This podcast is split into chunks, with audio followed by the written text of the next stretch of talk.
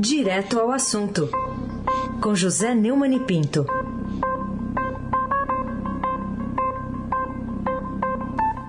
Oi, Neumani, bom dia. Bom dia, Carolina Ercolim, Almirante Nelson e o seu transatlântico nos veio. Laís Gotardo, Moacir Biasi, melhor ouvinte, família, desculpe, Clã Bonfim, Manuel, Alice Isadora, melhor ouvinte, ouvinte da Rádio Eldorado, 107,3 FM, ou oh, Carolina Ercolim, é tintim por tintim. Neumani, contra provas não há argumentos. E contra indícios? contra indícios, nem indícios. E contra vexames.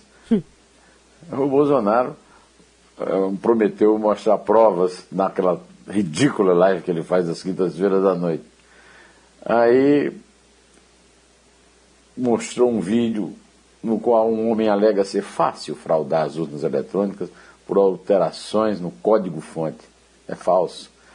Eu acho que uma das maiores iniciativas que a imprensa brasileira tem é essa iniciativa de checar fake news que o Estadão e outros veículos têm. Né?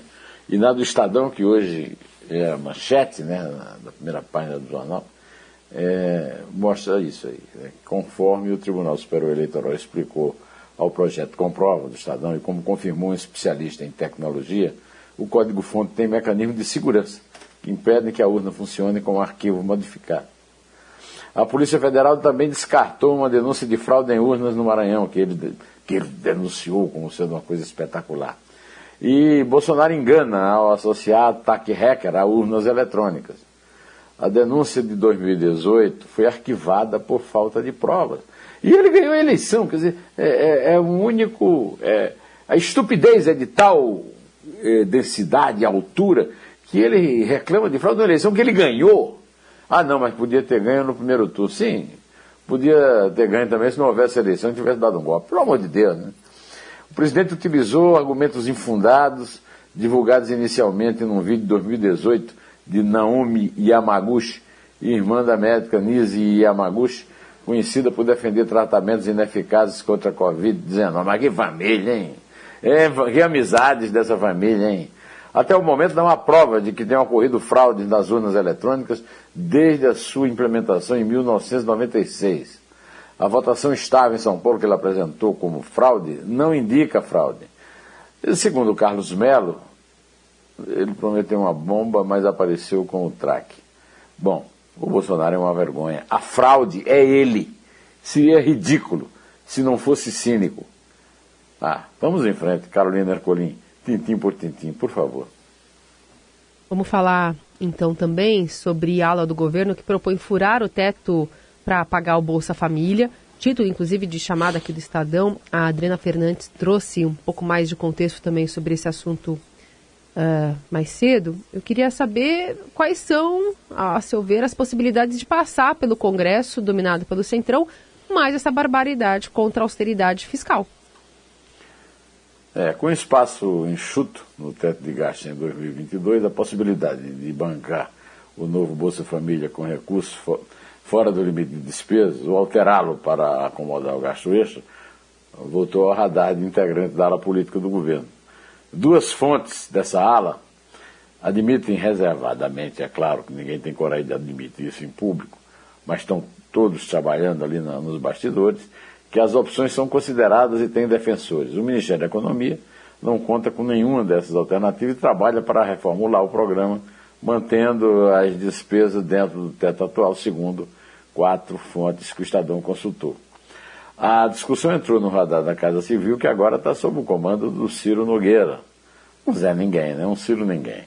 Um dos caciques do Centrão, bloco que dá sustentação política ao presidente Jair Bolsonaro. O tema também é de conhecimento de integrantes do Ministério da Cidadania. A interlocutores, o ministro da Economia, Paulo Guedes, afirma que a reformulação do programa será feita dentro das regras fiscais e que há espaço no teto para ir adiante com a medida. Ele acredita em Papai Noel. Ele acredita, por exemplo, que vai ter de volta uh, o trabalho depois que o, o Onix Lorenzoni se eleger governador do Rio Grande do Sul.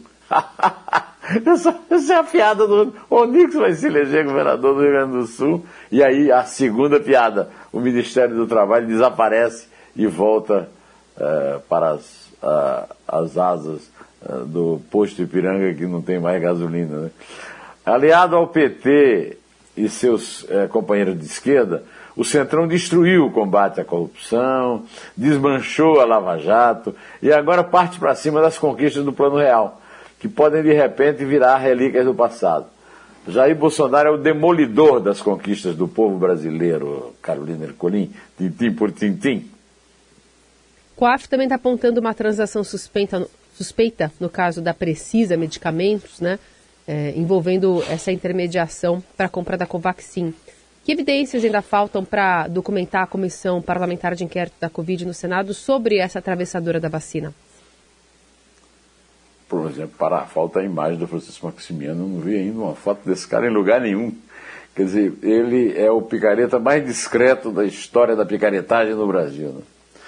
É uma, transação, uma transação financeira do Francisco Emerson Maximiano, o dono da Precisa Medicamentos, segundo consta amigão do Ricardo Barros, e segundo o próprio Flávio Bolsonaro, amigão do Flavinho, né, o primogênito do, do Jair Bolsonaro, e que foi a empresa contratada pelo governo de Jair Bolsonaro para fornecer a vacina indiana Covaxin, o vincula a um empresário suspeito de distribuir propinas a políticos. Né.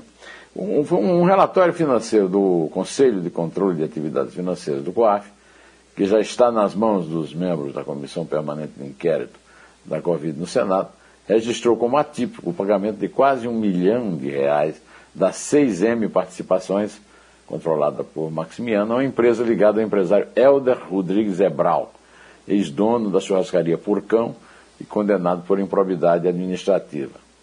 Criada em 2012, a 6M Participações é registrada junto à Receita Federal como uma controladora de instituições não financeiras. é demais a a, a, a criatividade da picaretagem nacional. Né? O capital social informado pela empresa ao fisco foi de 500 reais. 500 reais, Carolina. 500 reais a, a Carolina pega para comprar cafezinho aí. o relatório do COAF registra uma movimentação de 66 milhões e meio da empresa entre 1 de setembro do ano passado e 28 de fevereiro desse ano.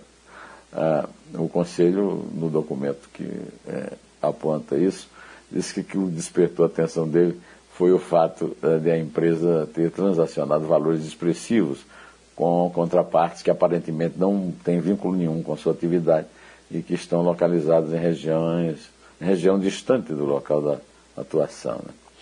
Ah, o, o Francisco Maximiano é um craque.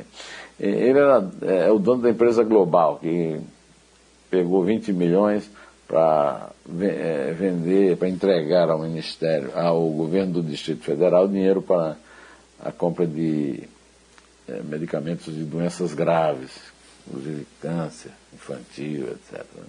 Não entregou o remédio, não devolveu o dinheiro, e o, o, o segundo consta, o, o intermediário nessa negociação foi o então ministro da Saúde, Ricardo Barros, hoje líder do governo. Agora, hoje o, o, Maximiano frequenta o clã presidencial. Eu estava assistindo a reunião da CPI quando tive a grande surpresa de ver o Flávio Bolsonaro entrando direto de casa. Olha, eu levei esse Francisco Maximiano de uma grande ideia, uma ideia maravilhosa. Você imagina que ideia deve ser sobre internet e banda larga no Nordeste ao presidente do BNDES, pelo amor de Deus. Pois é isso aí. É. O COAF está na cola dele. Eles são colegas, né? Colegas de investigados do COAF, o Flávio e o Francisco. Tudo no F. Carolina com C, diga lá, mãe. Ô, Neumani, ainda quero falar contigo sobre essa auditoria do CGU, né, que é, traz aí uma, uma constatação, segundo a controladoria, de que a saúde decidiu cancelar o contrato na mira da CPI da Covid após essa auditoria. É, Posto Macedo traz hoje isso no portal do Estadão. O resultado apresentado pelos, por, por Wagner Rosário e Marcelo Queiroga, que ontem deram uma coletiva, conseguiu é, desmoralizar a investigação dos senadores e a denúncia dos irmãos Miranda lá na, na CPI ou não? conseguiu desmoralizar a Controladoria Geral da União, né? O, o, que o Bolsonaro tem conseguido com grande pertinácia, né? O governo federal anunciou a, a, a suspensão do contrato da compra da vacina. E eu quero lembrar que se não fosse, uh, se não fossem os irmãos Miranda, o governo, o nosso dinheirinho teria sido subtraído eh, em 45 milhões de dólares, 200 e tantos milhões de reais, eh, para um adiantamento que não estava no contrato da compra da vacina. E aí o contrato você já viu todo no noticiário, a, a, a Bharat é, Biotech, que é a indiana que fabricou a vacina, disse que os, as invoices foram falsificadas, é, cancelou o contrato com o atravessador, né? É, e nada do que a CPI foi é, apurou e está agora em, em, recesso forçado alterou a, disposição de Wagner. Mas que figura ridícula. Esse governo Bolsonaro, ele, ele, ele, seleciona, é, devia mandar, se houvesse uma medalha na Olimpíada para o ridículo, devia mandar essa gente. O Wagner Rosário de um lado, o ministro da Saúde do outro. Né? O cinismo compartilhado do bolsonarista confesso, Wagner Rosário, com o disfarçado peronomute Marcelo Queiroga, falso defensor da ciência, torna o ministro da Saúde o pazuelo de jaleco, viu, Carolina? É o pazuelo de jaleco. O fardado e o jalecado. Carolina Ercolim, tintim por tintim. Vamos falar também sobre uma notícia triste, né? É, de ontem, que foi esse incêndio na Cinemateca, aqui na Vila Leopoldina, zona oeste da capital paulista. É, isso depois de muitos avisos, né, investigações, classe artística, Ministério Público Federal, dizendo que, olha, há chance de, de, de, de acontecer algum acidente aqui, há chance de incêndio, enfim, mais um descaso né, do governo federal. É, dos governos federais em geral. Né? A, a Cinemateca tem sido é, vítima do descaso, do desleixo de todos os governos. Bolsonaro é o mais desleixado, é o mais descuidado. Até é, é, fica parecendo até um incêndio, é, aí eu não diria que foi proposital, mas foi resultado de cortes de verbas. Você se lembra do episódio grotesco da nomeação da Regina Duarte, depois da demissão da Regina Duarte, que foi eh, transferida para a direção da Cinemateca Perô, como é que é? Só que não, né? SQN. Hoje o Estadão reproduz. É, SQN. É, o, o, o Estadão reproduz hoje uma entrevista com o, o ex-secretário de Cultura de São Paulo e ex-diretor da Cinemateca, o, o cineasta Carlos Augusto Calil, Calil, que hoje preside a Sociedade Amigos da Cinemateca, é, que classificou como um desastre e lembrou que foi o quinto incêndio sofrido pela instituição. Isso vem desde 1957. 57, o presidente era Juscelino ainda. É, o que se perdeu agora no depósito foi o que havia sobrevivido à inundação de fevereiro de 2020 o que a água começou, o fogo terminou, disse o Calil. Né? O prejuízo ainda vai ser contabilizado, mas, como lembra o Calil, perdemos 60 anos de história, toda a memória da política pública de apoio ao cinema, itens como projetores, aparelhos antigos, cópias, matrizes secundárias de filme, também podem ser destruídos. Olha, o Brasil, o Estado brasileiro é uma vergonha, é um vexame. Carolina Ercolim. Tintim por tintim. Vamos falar de Jogos Olímpicos de Tóquio? Oba, notícia boa, notícia boa. Notícia boa. Tô vendo aqui o Brasil numa disputa ali de pênalti já nessa, nessa disputa pela vaga da semifinal no, no futebol feminino. Futebol feminino. Ah. Tá, tá difícil ali. Vamos ver se até você terminar aqui a gente tem um resultado positivo para o Brasil. É, Vamos falar sobre tô... Maíra Aguiar, nossa, nossa tricampeã? É, o, o, o Tri terceiro lugar, tri bronze. O, o eu estava acompanhando aqui a, a, o, o, começo do segundo tempo, da, mas, mas sem ver, só acompanhando aqui pelo Estadão, é, no placar. É, é, o, a Olimpíada é um vexame é, quadrienal brasileiro, o Estado brasileiro não apoia o esporte, a empresa brasileira não apoia o esporte, a imprensa brasileira, ninguém apoia o esporte. Aí aparecem os heróis, uns heróis do povo, né? Um desses heróis é Mayra Guiar. Mayra Guiar subiu três vezes, né? Pela terceira vez ela subiu no pódio olímpico, recebendo uma medalha de bronze na categoria dela do, do, do judô. Né? E aí o Brasil conquistou a sétima medalha. O, o vexame brasileiro é essa esquipedal. Temos uma medalha de ouro. Agora, o, o, o vexame brasileiro é, é, é, pode ser até comemorado quando se vê o povo brasileiro, quando se vê o cidadão brasileiro. Ítalo Ferreira, prêmio, é, medalha de ouro eh, no surf, lá de. É, é, como é que é? Bahia Formosa, no Rio Grande do Norte, filho de pescador. A Rebeca Andrade, medalha de prata, é, que foi é, de Guarulhos, na favela, saiu de casa com nove anos, ambos são negros. É, e mais os outros medalhados. Né? Todos, Daniel Carnino judô, Fernando Scheffer na natação, é, é, e todos, é, o Kelvin Huffler é, do skate, né? e a fadinha Raíssa Leal, com 13 anos de idade ainda deu um banho em matéria de consciência cívica ao dispensar a concentração. É, dispensou a concentração na espera dela imperatriz no Maranhão e se comportou como uma imperatriz. Né? Olha, é, Carolina, antes de você. E aí, como é que é? Como é que as meninas estão lá no pênalti? Não, ainda nada. Tá todo Acabou mundo fazendo. perder um, aliás. O Canadá defendeu Ah, é? uma cobrança de pênalti. É, a nossa goleira parece que não é muito sensacional, não. De qualquer maneira. Ah, pegou o primeiro. é?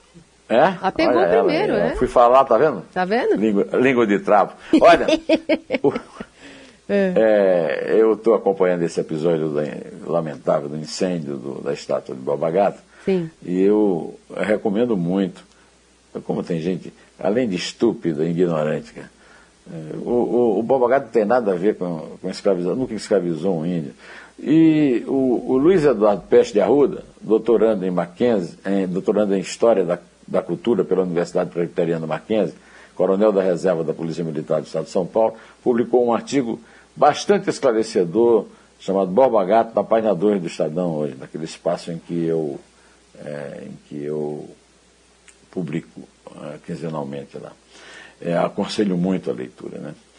É, olha, eu desejo aí um bom fim de semana para todo mundo e, e espero aí que a, a Carolina faça a contagem. Eu vou ver, vou ver se eu consigo acompanhar aqui a, a- os pênaltis aí da- do futebol feminino. Então vamos contar. Vamos? É três. É dois. É um. Em pé!